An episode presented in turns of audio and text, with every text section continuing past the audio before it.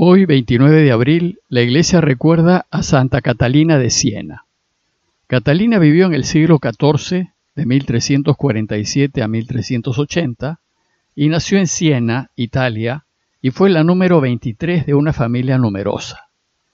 Le tocó vivir una época sumamente complicada para la iglesia. Cuando ella nació, hacía casi 50 años que los papas habían abandonado Roma y se habían ido a vivir a Aviñón, en Francia, bajo la protección de los reyes franceses. Durante ese difícil período el prestigio del papado, así como el respeto religioso de los pueblos, decayeron. Desde muy jovencita se sintió llamada a una especial relación con Dios y empezó a llevar una vida solitaria y de oración. Decidió no casarse, a pesar de la fuerte presión de sus padres, y a los 18 años se hizo terciaria dominica y se preocupó por los más necesitados. Llevó una vida de mucha austeridad y de experiencias místicas, algunas de las cuales puso por escrito. A los 23 años dejó su retiro y se involucró en la vida política y en una intensa actividad pública. Trabajó duramente por la paz entre las repúblicas italianas y en favor de una cruzada contra los turcos. Pero tal vez lo más valioso fue su esfuerzo para que el papado dejase Aviñón y volviese a Roma. De hecho, viajó a Aviñón para convencer de ello al Papa Gregorio XI. Este volvió a Roma tres años antes de la muerte de Catalina. Luego de una intensa e influyente vida pública, murió muy joven, a los 33 años de edad. Fue declarada doctora de la Iglesia y patrona de Europa e Italia junto con San Francisco de Asís. Pero en este jueves de la cuarta semana de Pascua, la Iglesia nos invita a reflexionar en el texto de Juan 13, 16 al 20 que dice así. Cuando Jesús acabó de lavar los pies a sus discípulos, les dijo, Les aseguro que el criado no es más que su amo, ni el enviado es más que el que lo envía. Puesto que saben esto, dichosos ustedes si lo ponen en práctica. No lo digo por todos ustedes. Yo sé bien a quién he elegido, pero tiene que cumplirse la escritura. El que compartía mi pan me ha traicionado. Y se lo digo ahora, antes de que suceda, para que cuando suceda crean que yo soy. Se lo aseguro, el que recibe a mi enviado me recibe a mí, y el que a mí me recibe, recibe al que me ha enviado. Hoy continuamos con las enseñanzas acerca de cómo hay que vivir si queremos resucitar como Él y vivir para siempre. Y la enseñanza de hoy se centra en la importancia de hacer como Él en nuestra relación con los demás pues eso es lo que nos permite resucitar y nos lleva a vivir para siempre. El texto sigue al lavatorio de los pies y tiene tres partes. La primera se refiere a la enseñanza que se deriva del lavatorio de los pies, la segunda trata de la traición de Judas y la tercera de la importancia de acoger y recibir a los demás. Veamos la primera parte.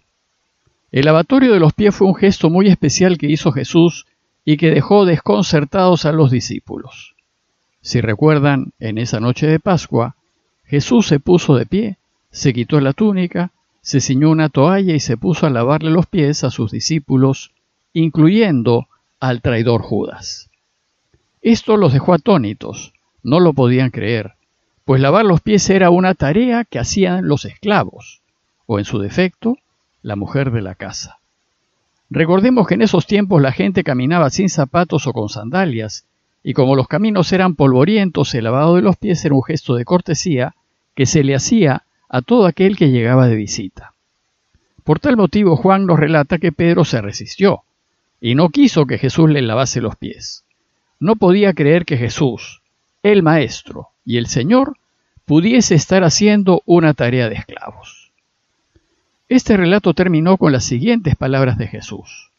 Dijo él, Si yo, el Maestro y el Señor, les he lavado los pies, ustedes también deberán lavarse los pies unos a otros. Les he dado ejemplo para que también ustedes hagan como yo he hecho con ustedes. Y cuando Jesús acabó de lavar los pies a sus discípulos, dice el texto que se puso la ropa y empezó su enseñanza a partir del gesto que acababa de realizar. Y lo primero que les dijo fue, les aseguro el criado no es más que su amo, ni el enviado es más que el que lo envía. Menciona al criado o al esclavo porque la tarea de ellos era lavar los pies a quienes entraban en una casa. Y un criado solo hace la tarea de criado, nunca el criado hace las veces de patrón o de dueño. Y no lo hace porque no le corresponde, porque es solo un criado, y el criado obedece. Lo lógico en una cadena de mando es que el inferior nunca asuma las tareas del superior. Pero sí puede ser al revés. Sí es posible que el superior haga las tareas del inferior. Seguro sabe hacerlas, y es muy probable que las haya hecho antes. Pero algunos piensan que proceder así es indigno del cargo o de la posición que tienen, y que hacer lo que hace el inferior es rebajarse, y que no está a la altura de uno como si el trabajo, cualquiera que sea, fuese indigno. Lo que hace indigno al trabajo no es el tipo de trabajo que se hace, sino la deshonestidad con la que se hace. Luego, para la persona justa, todo trabajo, por muy alto que esté, si es deshonesto, es indigno. Desgraciadamente, despreciar el trabajo por el tipo de trabajo es la actitud de muchos. Así piensa el mundo y sostiene que servir es algo indigno de su clase y que uno es mejor, vale más, es más honorable en la medida en que es servido. Pensar así hace que la persona mire por encima del hombro a sus inferiores y trate con desprecio a sus empleados. Pero esta actitud de creerse reyes y esa exigencia de ser servidos está muy lejos del camino cristiano. Para Jesús, Ponerse a la altura de los inferiores no solo no es indigno, sino que demuestra la grandeza del superior y de aquel que manda. Por eso Él, el Maestro y el Señor, también hace tareas de esclavo. Y nos enseña diciendo, sabiendo esto, dichosos ustedes si lo ponen en práctica. De lo que se trata es de servir al otro, sin mirar la clase de trabajo que hay que hacer ni mirar si la persona servida está por encima o por debajo de uno. Más aún, mientras más alto uno esté, más delicadeza, preocupación y mejor trato deberá tener hacia quienes están por debajo de él.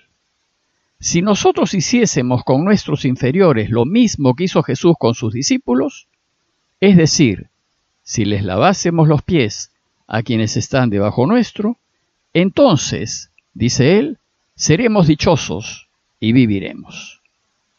En la segunda enseñanza del texto Jesús se refiere a la traición de Judas. Judas es aquel criado o inferior que en lugar de abajarse y servir, desea subirse y ponerse en lugar del dueño para ser servido. Él se dejó lavar los pies por Jesús, pero no le interesaron sus enseñanzas y por supuesto no estaba en su corazón el lavarle los pies a otros. El problema de Judas fue que buscó sus propios intereses y no los de su Señor, y esto inevitablemente lo llevó a traicionar al Maestro. Por eso, esto de hacerse siervos y seguir el ejemplo de lavarse los pies unos a otros, no lo digo por todos ustedes, dice Jesús. Yo sé bien a quién he elegido. Tiene que cumplirse la escritura. El que compartía mi pan me ha traicionado. Se los digo ahora antes de que suceda, porque va a suceder, para que cuando suceda crean que yo soy, para que se den cuenta que hablo lo del Padre. Desgraciadamente no todos, ni siquiera todos los apóstoles de Jesús, compartieron sus enseñanzas. A muchos que se dicen cristianos ni siquiera les interesan, y más bien abusan y explotan a quienes están por debajo de ellos. Desgraciadamente, así como Judas, hay algunos responsables de la Iglesia que solo buscan ser servidos y solo se interesan en acumular dignidades. Por eso, aquel cristiano que sabiendo lo que debe hacer y habiendo compartido el pan de la Eucaristía y lo que ello significa, le da la espalda a la solidaridad, a ayudar, al servir al pequeño, al que está por debajo, al inferior, al criado, es en la práctica un traidor y traiciona el camino de Jesús. No comparte los valores del reinado de Dios, sino los valores del mundo. Unas líneas antes, Jesús nos ha dicho que el enviado no es más que el que lo envía. Ahora, en esta tercera parte del texto, concluye su enseñanza diciendo, Les aseguro, el que recibe a mi enviado me recibe a mí, y el que me recibe a mí recibe al que me ha enviado. Si seguimos el camino de Jesús, tenemos que acoger, ayudar y servir a quienes consideramos inferiores a nosotros. Debemos recibir y ayudar sin mirar la condición de las personas, que si así hacemos, estaremos recibiendo a Dios mismo. En conclusión, los invito a reflexionar en nuestra relación con quienes nos rodean. ¿Cómo trato a quienes dependen de mí o a quienes trabajan para mí? ¿Lo hago con respeto y poniéndome en su lugar como lo hubiese hecho Jesús? ¿Mi relación con ellos es como la que espera Jesús? ¿Sirvo a quienes me sirven? ¿Me preocupo de ellos? ¿Hago mías sus preocupaciones y procuro ayudarlos? Pidámosle al Señor su ayuda para que nos dé un corazón como el de Jesús, delicado y sensible, para poder darme cuenta de las preocupaciones y sentimientos de quienes me rodean. Parroquia de Fátima, Miraflores, Lima.